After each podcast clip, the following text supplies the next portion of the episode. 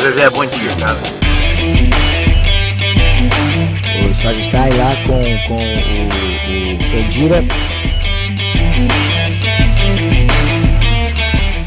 Está começando mais uma edição do Por Trás dos Microfones, o seu podcast sobre esporte e jornalismo esportivo, com a apresentação de Igor Santana e Leonardo Cardoso.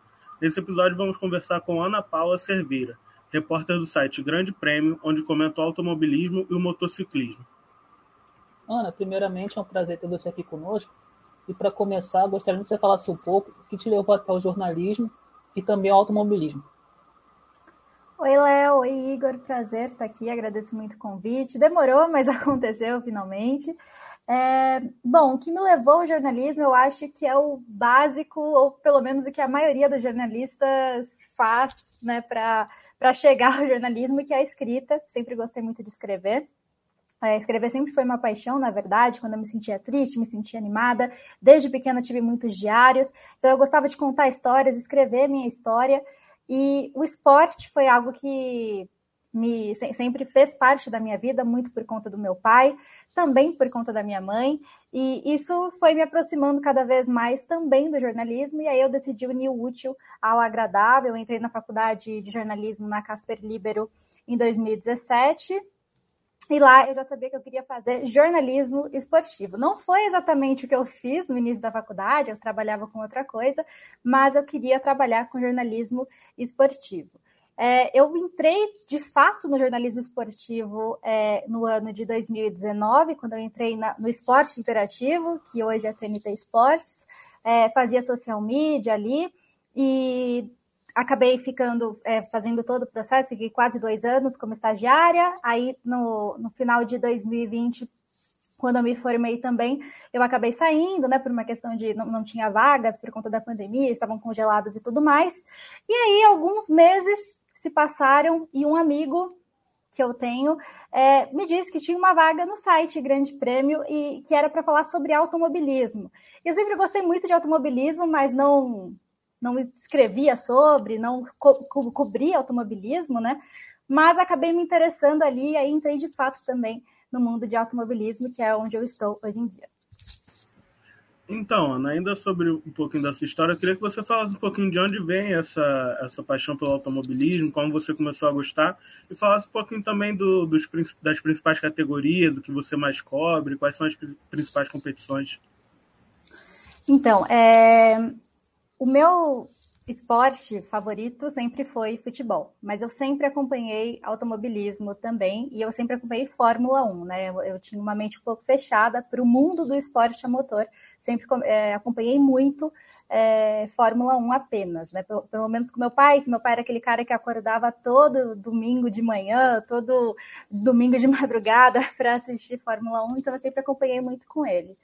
É, e, e, o automobilismo foi algo que foi abrindo portas para mim. Eu sempre quis ser repórter, e eu sempre quis ser repórter de TV. No momento ainda não sou, mas sigo no meu sonho, mas eu sou repórter. Então o automobilismo é, me abriu essa, essa porta muito legal, que sempre também foi um sonho que eu tenho desde pequena.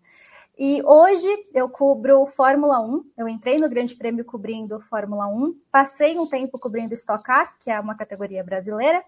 E hoje eu cubro o MotoGP junto com a Juliana Tesser, né? Nós somos as editoras ali de MotoGP. É, eu saí um pouco do automobilismo para o Mundial de Moto Velocidade, que também é muito interessante. Estou gostando muito de cobrir. É, Ana, entrando na questão assim, de visibilidade, quando a Globo passava a Fórmula 1, quando ela tinha o direito de transmissão, ela não passava todas as corridas nem os treinos classificatórios. Diferente da Band, que transmite todas as etapas e o GP. Qual a importância disso para o pessoal que gosta de Fórmula 1 e deseja acompanhar com regularidade? É, a gente é só analisar a temporada de 2021, que foi a primeira temporada é, da Band cobrindo Fórmula 1, né, tendo os direitos de transmissão da Fórmula 1. E 2021 foi uma das temporadas mais competitivas da Fórmula 1, uma das melhores temporadas de todos os tempos da Fórmula 1, que foi a briga entre Max Verstappen e Lewis Hamilton e acabou atingindo um público que, se você gostava apenas de assistir a corrida, você sabia que esses dois pilotos eles podiam se pegar até nos treinos, podiam atrapalhar o outro, podia acontecer alguma coisa ali. É, outras equipes também disputando, acho que foi muito interessante, por exemplo, McLaren Ferrari, é, Aston Martin, que era uma equipe refigurada com Sebastian Vettel. Então, é, foram muitas coisas interessantes que, é, que acabaram acontecendo em 2021 que deram a maior visibilidade é, à Fórmula 1. Eu acho que não só no Brasil, a Fórmula 1 tem o grande objetivo de atingir um público muito grande dos Estados Unidos, por exemplo, porque tem até a série Drive to Survive, que é uma série da Netflix que conta os bastidores um pouco da Fórmula 1, e eles têm esses objetivo, esse objetivo de é, expandir a categoria. Então, eu acho que para trazer visibilidade à Fórmula 1, para não só trazer visibilidade das pessoas que já gostam, mas, por exemplo, dos jovens que às vezes acham que Fórmula 1 é uma coisa antiga, uma, é, é, é, que é algo até fora um pouco do esporte em si, eu acho que foi muito importante é, ter essa transmissão em uma das maiores temporadas de todos os tempos da Fórmula 1, que foi a de 2021. Então, Ana, justamente falando dessa temporada 2021, como você disse, foi uma das maiores de, de todos os tempos, e a gente tem agora uma uma transição de gerações de piloto. A gente tem o Hamilton que está ali bem no meio, é, que veio depois do, do Alonso e do, do Vettel. E a gente tem também os meninos que estão chegando agora com o Pérez, com o Russell, com o Carlos Sainz. Eu queria que você falasse um pouquinho sobre essa, essa geração, até o próprio Max Verstappen, falasse um pouquinho dessa geração, da qualidade dela e se ela pode ser considerada uma das melhores gerações de piloto. É uma geração talentosíssima. Eu acho que a Fórmula 1 ela está bem recheada para o futuro. Eu acho que essa geração vai dar muitos frutos à Fórmula 1 ainda. É, nós temos Max Verstappen, Charles Leclerc, Lando Norris, George Russell, próprio Esteban Ocon, próprio Carlos Sainz, que é um pouquinho mais velho ali, mas ainda assim é dessa nova geração, Pierre Gasly. Se eu não estiver esquecendo de alguém, porque são muitos pilotos, mas pelo menos esses nomes são muito importantes para a Fórmula 1. Em 2022, a gente vê uma temporada muito interessante já, que se, pelo menos se mostra até esse momento, entre Charles Leclerc e Max Verstappen, que aí eu acho que já é a cara da nova geração da Fórmula 1, é o que a gente vai ver no futuro. Claro, a gente tem Lewis Hamilton, nunca dá para descartar um heptacampeão da briga, nunca dá para descartar um heptacampeão de qualquer coisa dentro da Fórmula 1, dentro do esporte a motor. Mas essa geração é uma das melhores que eu acho que a Fórmula 1 já viu ou vai ter em sua categoria, porque é uma, é uma geração muito talentosa, é uma geração que tem é, muito um poder midiático muito grande também, eles estão presentes na mídia, eles conseguem é, atingir muitas pessoas, então eu tenho certeza que a Fórmula 1 vai aproveitar de todas as formas ter esse grupinho aí que é muito importante é, para o futuro da categoria. É, Ana, falando agora sobre o campeonato atual, no momento da nossa gravação, o, o Leclerc lidera com 89 pontos e ele é seguido pelo Max e pelo Pérez, com 59 e 54, respectivamente. Mas o que chama atenção, além do bom início da Ferrari, é o péssimo rendimento da Mercedes. O próprio Hamilton afirmou depois do GP da, da, da Itália que a equipe não está na briga pelo título. O que aconteceu com a Mercedes até o momento que ela não está conseguindo competir com as demais? A Mercedes ela tem um problema que é o grande problema de 2022 com o novo regulamento dos novos carros, que é o porpoising, que são os kicks, as golfinhadas. É, e esse problema é algo que está no projeto da Mercedes. Ela, é, esse, é, a Mercedes encontrou esse problema já na pré-temporada, principalmente lá quando começou em, em, Barcelona. Eu acho que eles tinham a esperança de que esse problema fosse desaparecer com algumas mudanças e isso não aconteceu. E é justamente esse problema que limita a Mercedes nesse momento. Claro, é, Ferrari, a gente viu a Ferrari pulando muito, por exemplo, é, na Austrália, né, na, é, antes de Imola. É, a, a, Red Bull é uma das equipes que pula menos, mas ainda tem uns problemas. Por exemplo, eu tinha um problema com o peso do carro, embora tenha chegado mais magrinha, digamos assim, a Imola. Então, é, esse problema da Mercedes é algo que limita é, muito ainda. Então, é, é, muito difícil a gente separar um pouco do que é a atuação, por exemplo. É lógico, a gente vê o Russell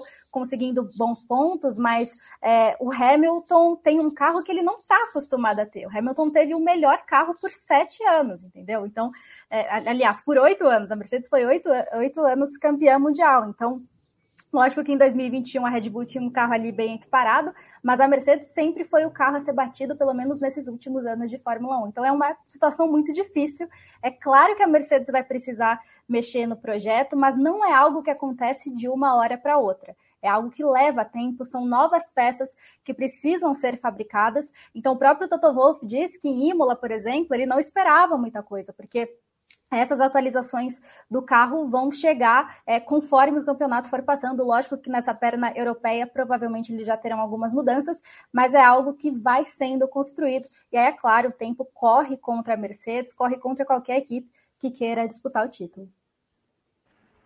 É, então, falando um pouquinho da, da série que você comentou agora há pouco da Netflix, eu queria que você falasse um pouquinho sobre o quanto ela é, ajuda o público a conhecer mais da Fórmula 1 e até atrair novas pessoas para o automobilismo.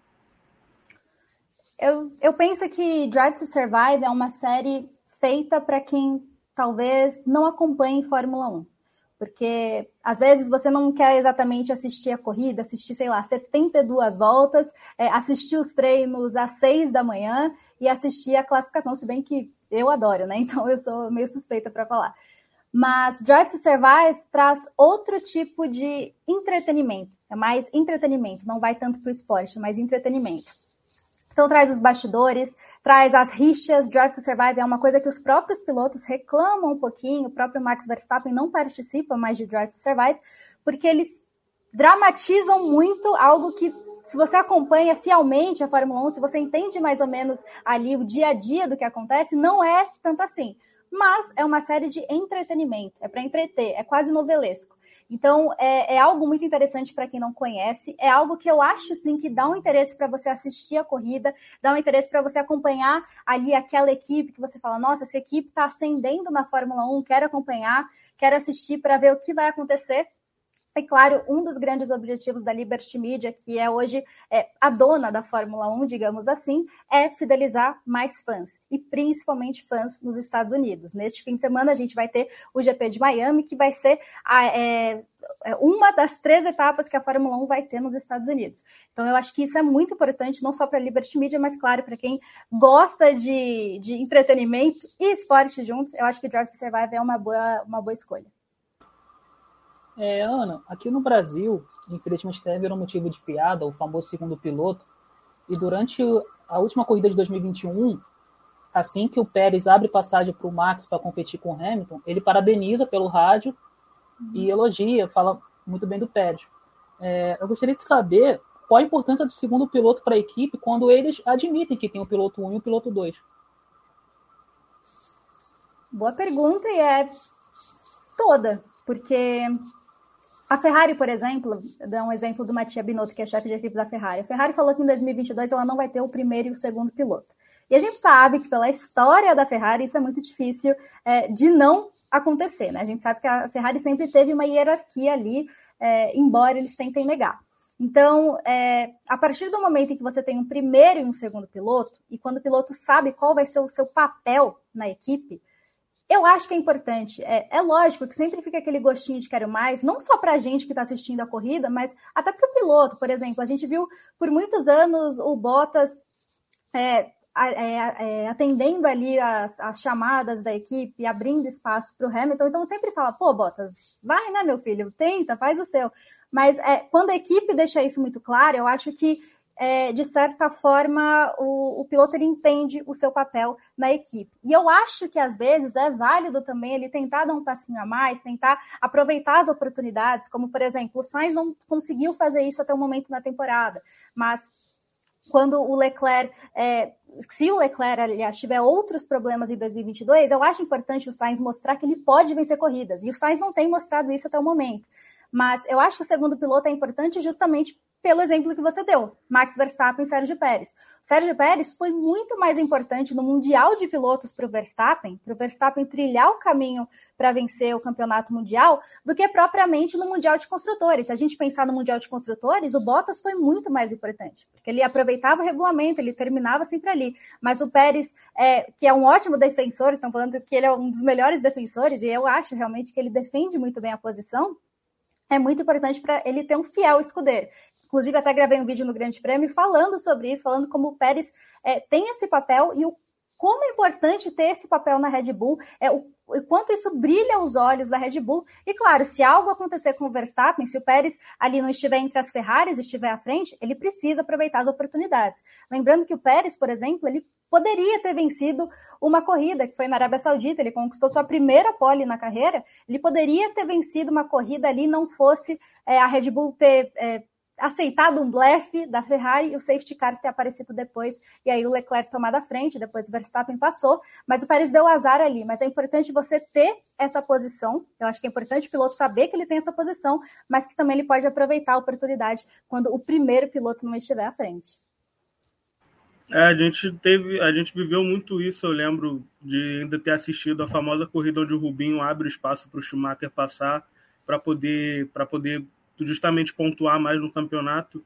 E falando um pouquinho do, do Rubinho, eu lembro que a gente tinha com muita facilidade o nome dos corredores brasileiros na cabeça: o Rubinho, o Massa, o Senna, o Piquet. E hoje a gente tem pouca, pouca visibilidade, até porque a gente não tem mais nenhum piloto no, no grid principal da Fórmula 1.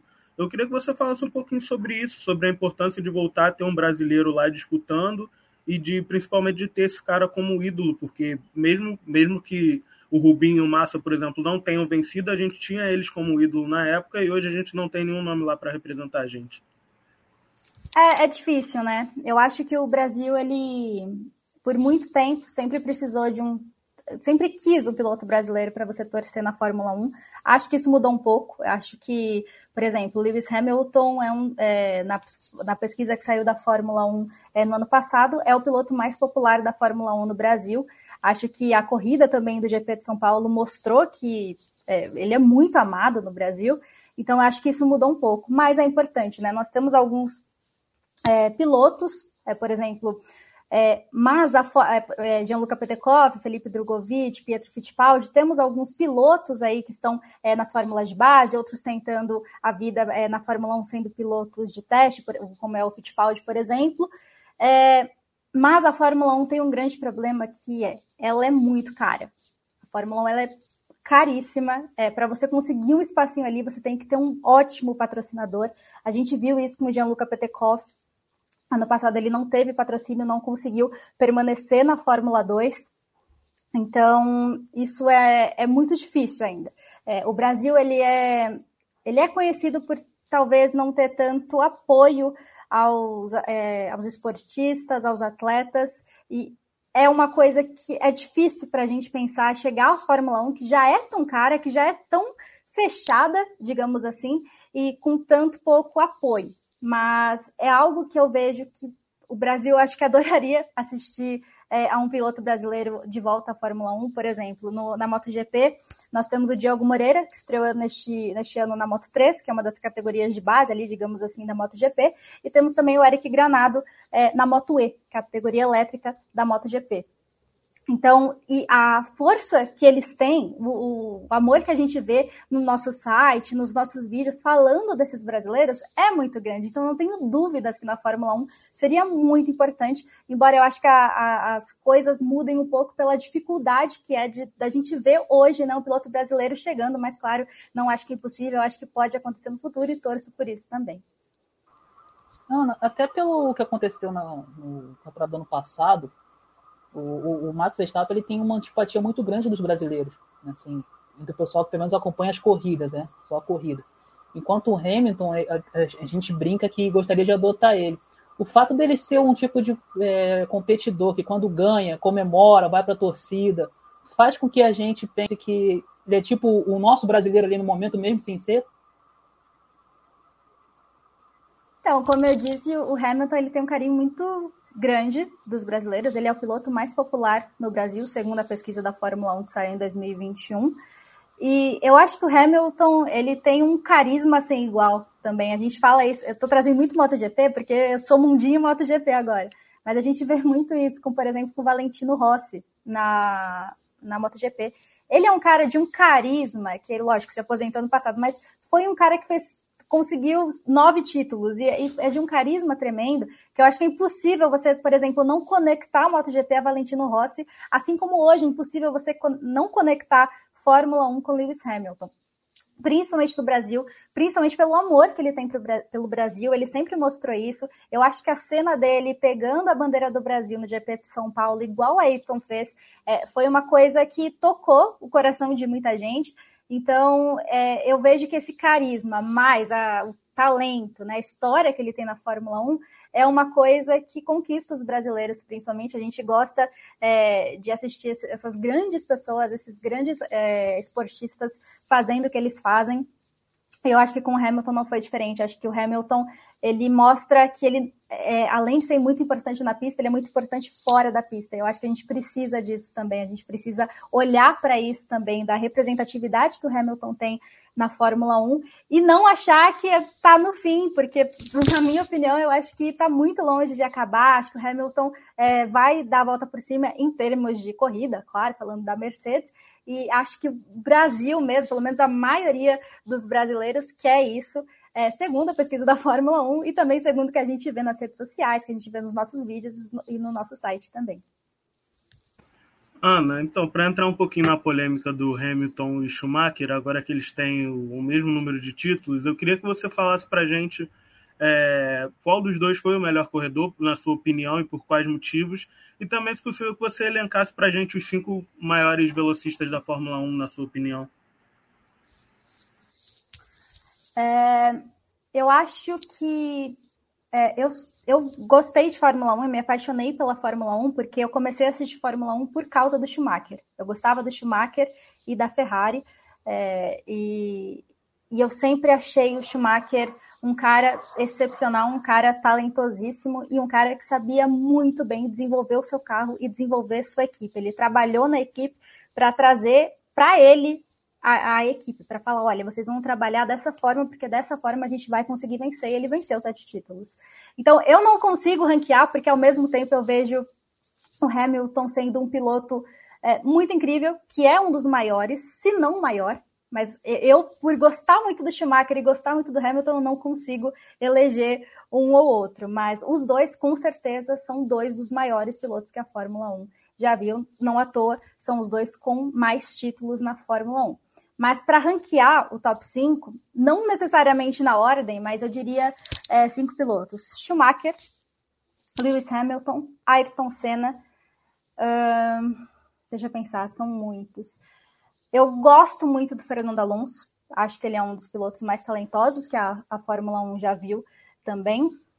Deixa eu pensar no último. Eu vou colocar Fangio. O Fangio. Não nessa ordem, tá? Eu só falei cinco que eu, para mim, são cinco dos maiores, mas não nessa ordem. Sim, sim. É, Ana, como você falou pra gente em outro momento, você cobre nesse momento mais a MotoGP, né? Eu gostaria de saber como é que anda o, o campeonato nesse momento e quais projeções até o final da temporada.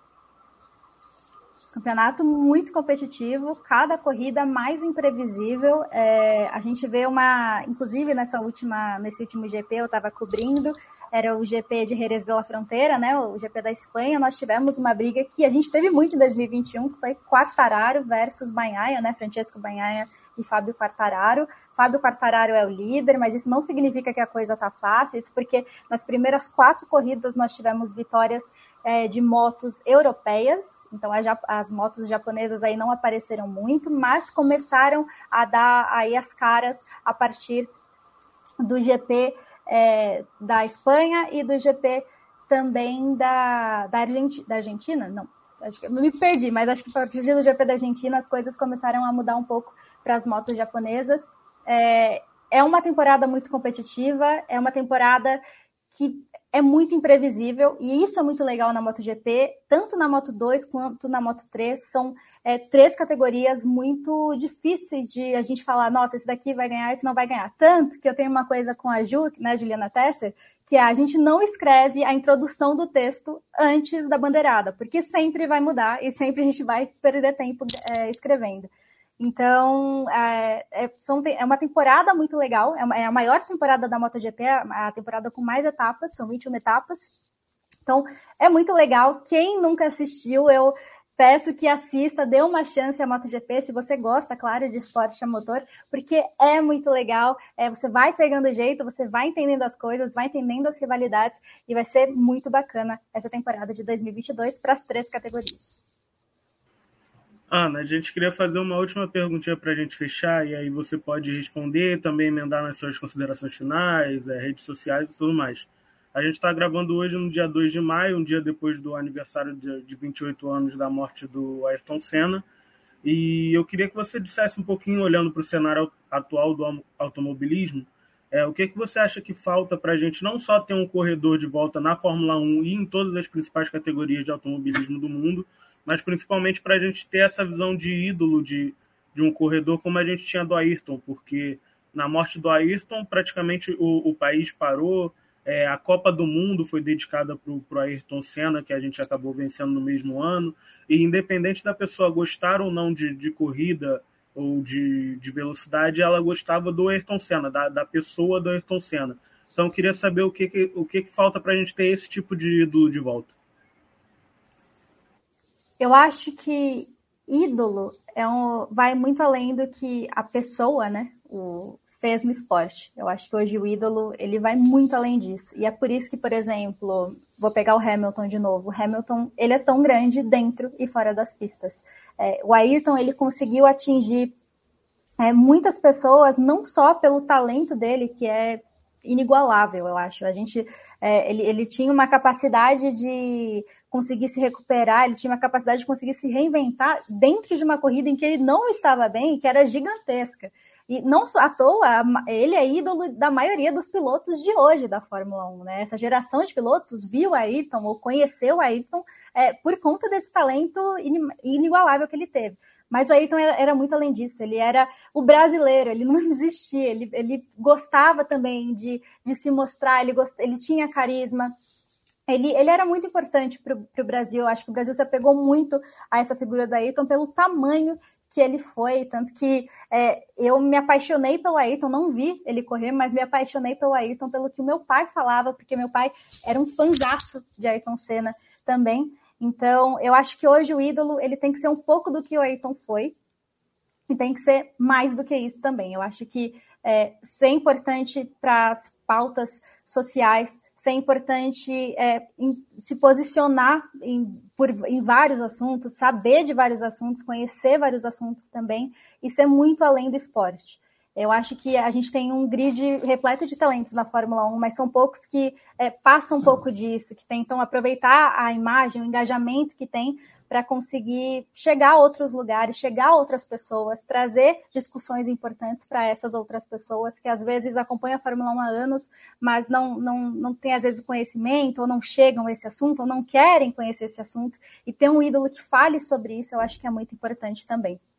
Por isso que o Hamilton, o Vettel, que é um dos maiores também, esqueci de colocar no, na minha listinha também, mas tem o Vettel também. Então, é, são pilotos de extrema importância. Eu acho que esses dois pilotos, eles cumprem muito bem o papel de ídolo. E eu acho que essa nova geração pode se inspirar muito bem já nesses ídolos da nossa geração, para que no futuro eles também sejam ídolos de outras pessoas. É, minhas redes sociais, eu tenho Twitter e Instagram e LinkedIn, né? Meu Twitter e meu Instagram é arroba Ana P. Cerveira e meu LinkedIn, Ana Paula Cerveira. E claro, me, é, me acompanhem também no Grande Prêmio. Lá eu faço análises, eu faço vídeos toda semana também, faço TikTok, faço várias coisas. Então, www.grandepremio.com.br, Grande Prêmio em todas as redes sociais, nós estamos lá. E é isso, acompanho muito Fórmula 1, muita MotoGP, Indy e todas as categorias do esporte motor. Tenho certeza que vocês vão gostar. É, Ana, mais uma vez a gente gostaria de agradecer a participação. E para você que nos acompanha na caixa de som, no fone de ouvido, esse foi mais um episódio do podcast Por Trás do Microfone. Além da Ana, você encontra mais este e outros conteúdos no nosso Instagram, arroba por trás dos mix, e também no nosso Twitter, nos nossos Twitters. Basta pesquisar por Eli Cardoso 21 ou Santana Igor 27. Nós ficamos por aqui. Obrigado pela sua audiência. Até o próximo episódio. Tem que acabar! Acaba! Você é mulher e muito safada. Porque nós estamos em outro patamar.